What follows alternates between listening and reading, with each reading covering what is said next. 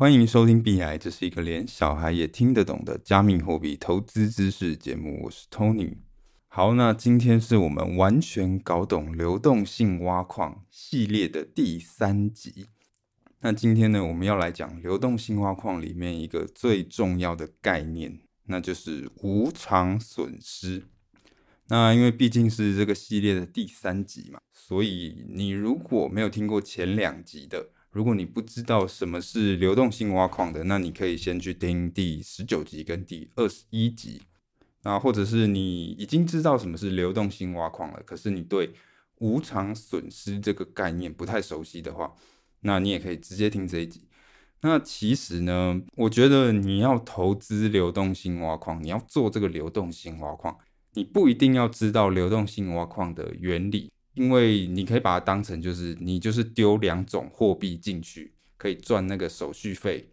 那你想赎回的时候再赎回。所以其实你不懂流动性挖矿的原理，你还是可以做流动性挖矿。可是无偿损失这个概念你一定要知道，你至少要知道说什么情况下会发生无偿损失。那这个无偿损失到底是什么意思？那它有可能会使你的投资亏多少钱？所以说，无偿损失这个概念非常的重要。如果你要做流动性挖矿的话，那你务必要花多一点时间，好好研究一下这个无偿损失的变化。OK，好，那我们就直接进入重点了。流动性挖矿现在大家知道了，简单来讲就是为 AMM 的资金池提供流动性嘛。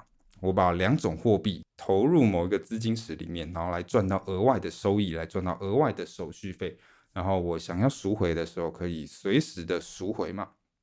不过有一点要注意的是，我投入货币跟赎回货币的时候，我不能够影响到原本资金池里面的货币的比例，对吗？这个很合理嘛。因为如果我呃投入流动性或是赎回流动性的时候，我影响到原本池子的比例的话，那那个池子的报价就会被影响到嘛。你是这个 AMM 资金池的，有点算是服务的提供者啦。你是流动性的提供者，所以你不应该影响这个池子的报价，不然这个对使用者来说，对那些想要交换货币的人来说，这个池子的报价就会变得不太稳定嘛。因为报价是根据池子的资金比例，所以说我们身为流动性的提供者，我们投入跟赎回货币的时候，不能够影响到资金池里面原有的比例。也就是说呢，我们要投入流动性的时候，我们要按照当前池子的比例去投入。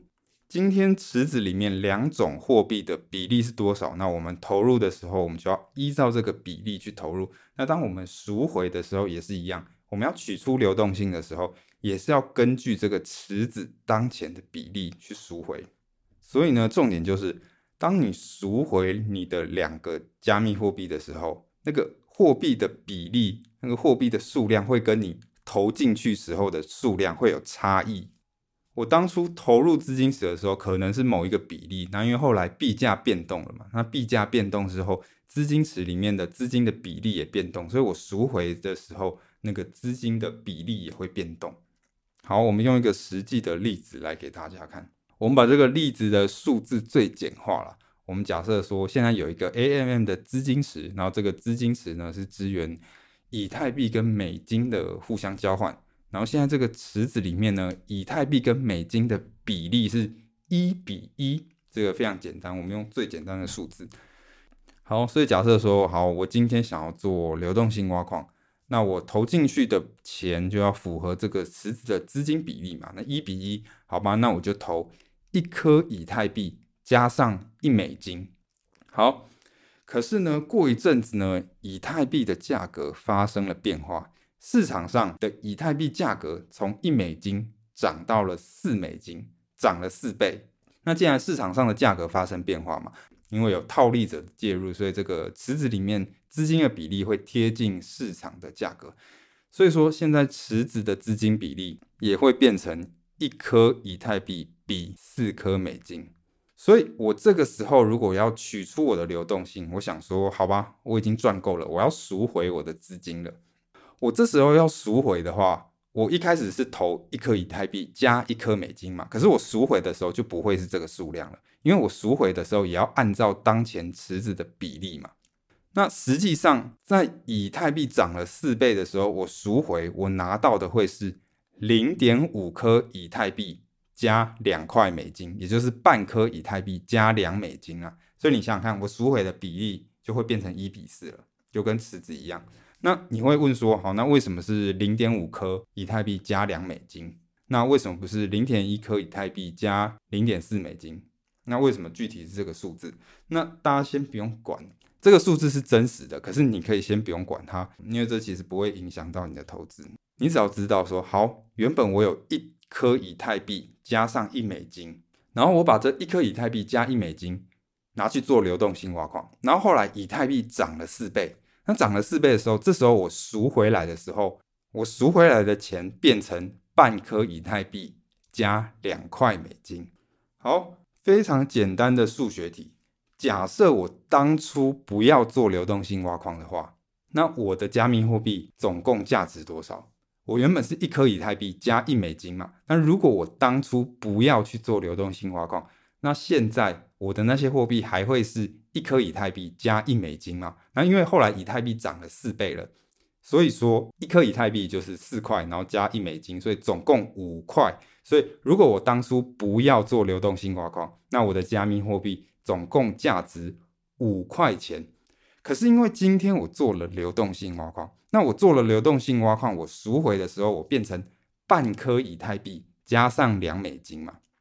这个半颗以太币，因为一颗以太币现在市价四块，所以半颗以太币是两块加两块美金，总共是四块。所以你可以发现哦，如果我当初不要做流动性挖矿，那随着这个以太币的上涨四倍，那我的加密货币总共价值会是五块钱。可是因为我做了流动性挖矿，反而后来我的这个资产的价值只有四块钱。所以这个四块跟五块钱相比，就相当于。呃，亏了二十趴，相当于亏了一块钱啊，所以我们这时候就会说无偿损失是二十趴。OK，所以说无偿损失是怎么发生的？简单来讲，无偿损失就是因为币价的波动。那因为这个币价的波动呢，会导致 AMM 资金池里面的资金的比例也会波动，所以这个比例的波动又会导致说你赎回的时候，两个资金的比例跟你投入的时候不一样。所以就会导致损失，所以其实这个无偿损失跟我们一般讲的这个亏损的概念有一点不一样。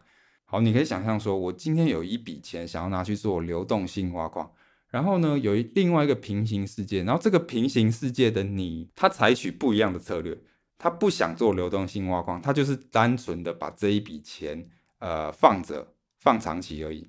那过了一段时间之后，市场上的币价发生了波动。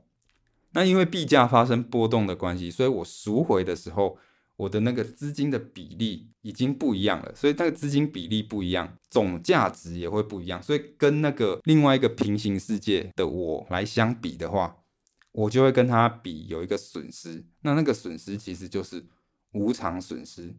所以说无偿损失的概念，它不太像是说，哎，我今天买股票嘛，然后那个股票下跌了。啊，跌了二十趴，然后我亏损二十趴。无偿损失的概念跟我们一般的那个直觉的亏损的概念不太一样。无偿损失它其实就是跟那个平行世界的你相比的那个亏损啊。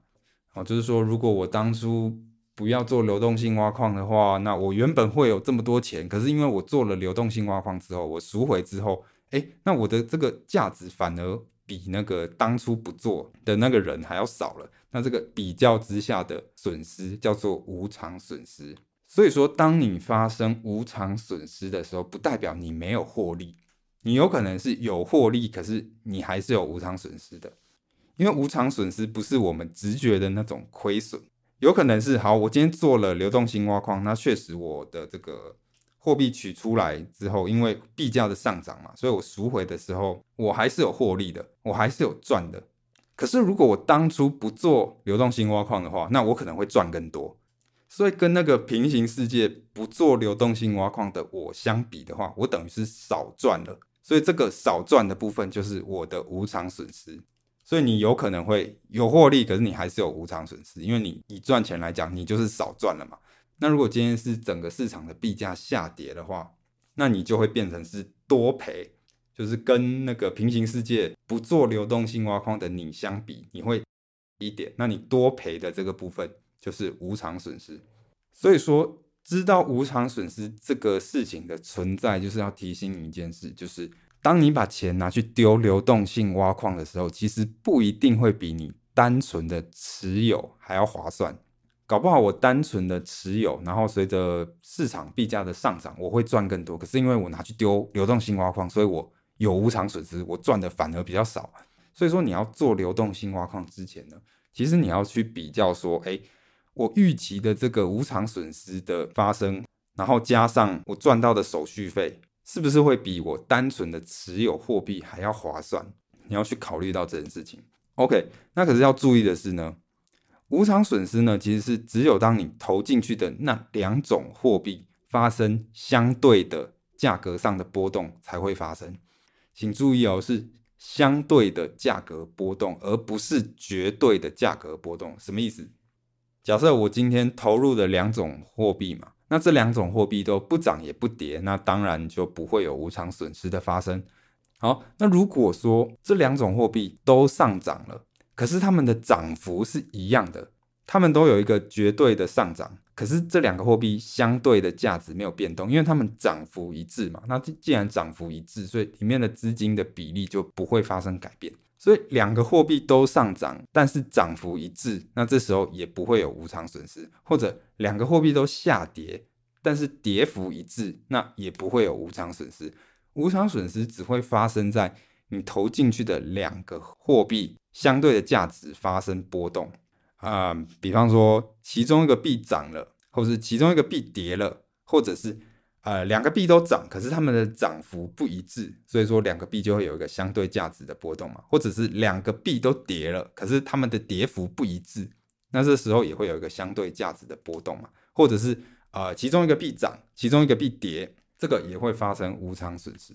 其实说穿了，你就可以把它当成是，只要我两个货币丢进去，就几乎一定会发生无常损失啦，只是大跟小的差别。因为你说两个币的价格都不变动，或者是两个币要一起涨，涨幅一致，或者是一起跌，跌幅一致，这种情况很少见，就是几乎没有。所以你可以把它当做是。好啦，反正我今天要做流动性挖矿，我就是会有无偿损失。只是说有些情况的无偿损失可能就很小，小到你可以忽略。那有些情况的无偿损失可能就是很大，那你必须要注意的。OK，然后还有是无偿损失呢，其实只会在你赎回的时候才会真正的发生。那其余的时间就有点像是你账面的亏损一样，就像你买股票一样。有些人不是开玩笑说，哦，我只要不卖，我就没有亏钱。然后今天我买台积电了，然后它一直下跌了。那如果我不卖掉，它就只是一个账面上的亏损。我卖掉的时候才代表我真正赔钱。那其实无常损失也是一样啊。如果今天两个币的价格发生相对的波动的话，那你确实账面上会有一个损失。可是如果之后它们的价格又回来了，相对价值又跟你投入的时候是一样的，那个比例回来了，那你在那个时候赎回，就是你的无偿损失就会比较小。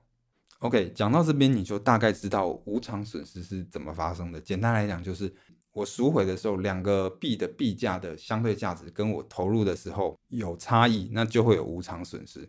那对于这个想要做流动性挖矿的人来说，你可以不用知道计算的详细的原理，可是你要知道那个无偿损失的。趴数会怎么变？你要知道你实际上的数字大概会变多少，这样你才有办法评估你的这个流动性挖矿到底有没有办法赚钱嘛？我今天要做一个流动性挖矿，那我一定要预估说，好，当我投入流动性挖矿的时候，这两个货币的价值是多少？那我预估说，诶，我取出的时候，这两个货币的价格可能最大它会发生多少的波动？它会发生多少变化？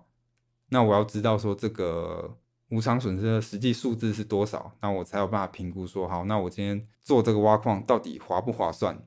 所以这个时候你会需要使用无常损失的计算机，它可以帮助你做一些简单的计算。所以我建议大家可以去玩一下啦。那我推荐一个无常损失的计算机，其实这个计算机是我自己开发的，那我的连接呢，放在 Podcast 的说明，大家可以点进去自己玩一下，自己试试看，体会一下那个无偿损失实际上的数字到底是怎么样。那这个计算机的操作也非常简单嘛，就是，哎，你输入说，哎，你想投入的两个货币是什么啦？比方说是以太币跟美金嘛，那你要输入你投入的时候这两个币的价格是多少？那我预计我赎回的时候，这两个币的价格会变多少？那它就会算出这个无偿损失的趴数是多少。所以建议想玩流动性挖矿的人可以进来玩玩看这个计算机。你要大概有个感觉说，好，我今天投入的这两个币，它们相对的价差最大，有可能会差到多少？因为相对的价差越大，那个无偿损失是会越大的。所以你要去试试看这个计算机，然后试着感受一下，你才可以大概评估说，好，你投入流动性挖矿到底划不划算？搞不好根本就不划算。那其实你就是单纯的持币就可以了。那其实流动性挖矿玩久的人的话，他对这个数字就大概会有一个会有一个感觉啦，就是如果价格的变动是两倍的话，那无常损失大概就是五点七趴。那如果是三倍的话，那大概就是十三点四趴。那如果是四倍的话，那无偿损失就会刚好是二十趴。那当然，实际上你就是要用这个计算机自己去看一下。好啦，所以说穿了，对于想做流动性挖矿的人来说呢，最重要就是要理解到会有无偿损失的发生。然后这个无偿损失呢，就是会导致你有可能你做流动性挖矿，其实不会比你单纯的持币还要划算的。你要去看说。哎，你做这个流动性挖矿的那个手续费的收益，是不是可以弥补这个无偿损失的亏损呢？所以，如果一般人你不熟悉无偿损失的话，那你就建议你是不要做流动性挖矿。那如果你要做的话，其实要注意的一些点就是呢，呃，因为你做流动性挖矿，你要投两个货币嘛，那你投的这两个货币一定都是你要看好的，然后你愿意长期持有的。而且你要注意哦，就是当你做流动性挖矿投这两个货币的时进去的时候，其实这两个货币的命运会有一点绑在一起，就是生死与共的那种感觉啦。那如果说其中一个币死掉了，那其实你另外一个币会跟着死的，这个是要特别注意的地方。这种事其实发生过不少，有一个很知名的案例，就是在那个币安智能链上面，当时候呢。去年啊，几月的时候我忘记了，应该是呃四五月的时候。那有一个加密货币叫做 BUNNY b u n n。那这个 b u n n 呢，它其实是当时币安生态系里面蛮知名的一个聚合器。但是聚合器是什么？你不懂没关系，反正就是当时也是一个蛮知名的加密货币，所以就会有一些流动性挖矿的矿池，让你可以做币安币跟这个巴尼。的流动性挖矿，你可以投这两个加密货币。可是后来，Bunny 这个聚合器呢，其实出了问题，就是它的智能合约出了一些 bug 啊，然后被骇客攻击，所以 Bunny 的币价直接从两百美金一路跌了九十趴，对，然后到现在只剩下零点四美金，所以你看，跌掉了九十九趴哦，在一年之内还不到一年的时间。那假设当时呢，你拿这个币安币跟 Bunny 去做流动性挖矿会怎么样呢？那当时的价格大概是一个 Bunny 两百块美金，然后一个 BNB 是五百块美金。那我们以现在来看，当前的话，一个 Bunny 币大概只有零点四美金，就是已经跌掉九十九趴了。你可以当做是基本上已经是一个死掉的感觉。那 BNB 现在是一颗三百九十块美金。那如果你用这个无常损失计算机算一下的话，输入一下。你就会发现，这个无偿损失高达九十趴，你会发生一个非常严重的亏损。做流动性挖矿投入的两个币，一定都是你要看好的。那如果其中一个币挂掉了，基本上，呃，另外一个币也会被你带下去了。就是你赎回的时候，那个价值，那个无偿损失会非常的大。然后最好的情况下，也是你投的那两种币的币价的联动性比较高。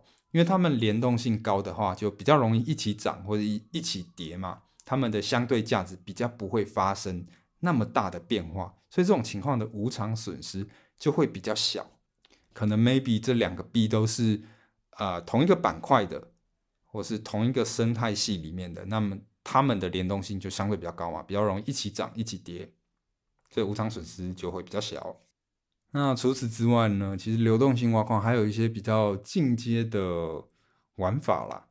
比方说，有一些人其实包括我自己啦，其实是有在用一些流动性挖矿来做分散风险的动作。那这个操作其实也不算操作啦，就是这个概念就比较进阶一点，你需要对无常损失有比较深刻的理解，你才有办法做这些事。所以下面你听不懂没关系，我就大概讲一下。有可能我今天想要。对某一个加密货币蛮看好的，可是加这个加密货币，我认为它的风险是相对比较高的，所以我可能不想要持仓这么大。那这个时候，如果拿来做网格交易，就是我们之前提到网格交易，诶，或许是一个不错的选项嘛，因为网格交易比的风险比较小，它比单纯的持币的风险还要小。那当然，它赚会赚的比较少嘛，可是它赔也会赔的比较少。可是毕竟这种小币，它不一定有办法做。网格交易，网格交易的平台不一定有资源嘛。那再来就是，其实网格交易它就是需要这个订单簿的方式嘛，因为网格交易它要帮你分批的去挂单，所以其实网格交易要用订单簿的方式。那就像我们这几集讲到啊，这个订单簿的方式在这种小币上面的运作可能没有办法运作得很好，所以我反而可以拿这个小币来做流动性挖矿。我就是把我原本想要丢进去这个小币的仓位切出一半。换成稳定币，然后把它组起来，然后拿去做流动性挖矿。那这是这个时候呢，其实这个流动性挖矿的仓位对我来说反而是降低风险的。因为虽然无常损失会让我赚的部分变成比较少赚了，可是如果今天币价下跌的话，其实我也会赔的比较少，因为其实我已经把这个半仓换成是稳定币了，然后拿来组流动性挖矿嘛。所以对我来说，这个流动性挖矿。的感觉有点像网格交易，有没有？这个是有一个比较进阶的概念，也可以这样玩。那也有人这样玩。好，那这个就是无偿损失的部分。所以其实我们完全搞懂流动性挖矿系列到这里，其实算是差不多了。就是我们讲了流动性挖矿的原理，然后也讲了无偿损失的概念。那之后可能就是顶多再补一集，要做流动性挖矿的时候的一些详细的注意事项。那这样应该是差不多。流动性挖矿这个获取额外收益的方式，现在确实有很多人也是在做的。当然，在做之前，你务必要非常了解无偿损失的概念。那如果你有不清楚的地方呢，其实你都可以在我们的私密的粉丝团，不是粉丝团，那个社团，你可以加进我们的私密社团里面，然后在里面发问，或者是直接私讯给我也可以。好，那这个就是我们今天的全部内容，我们就下一次再见喽。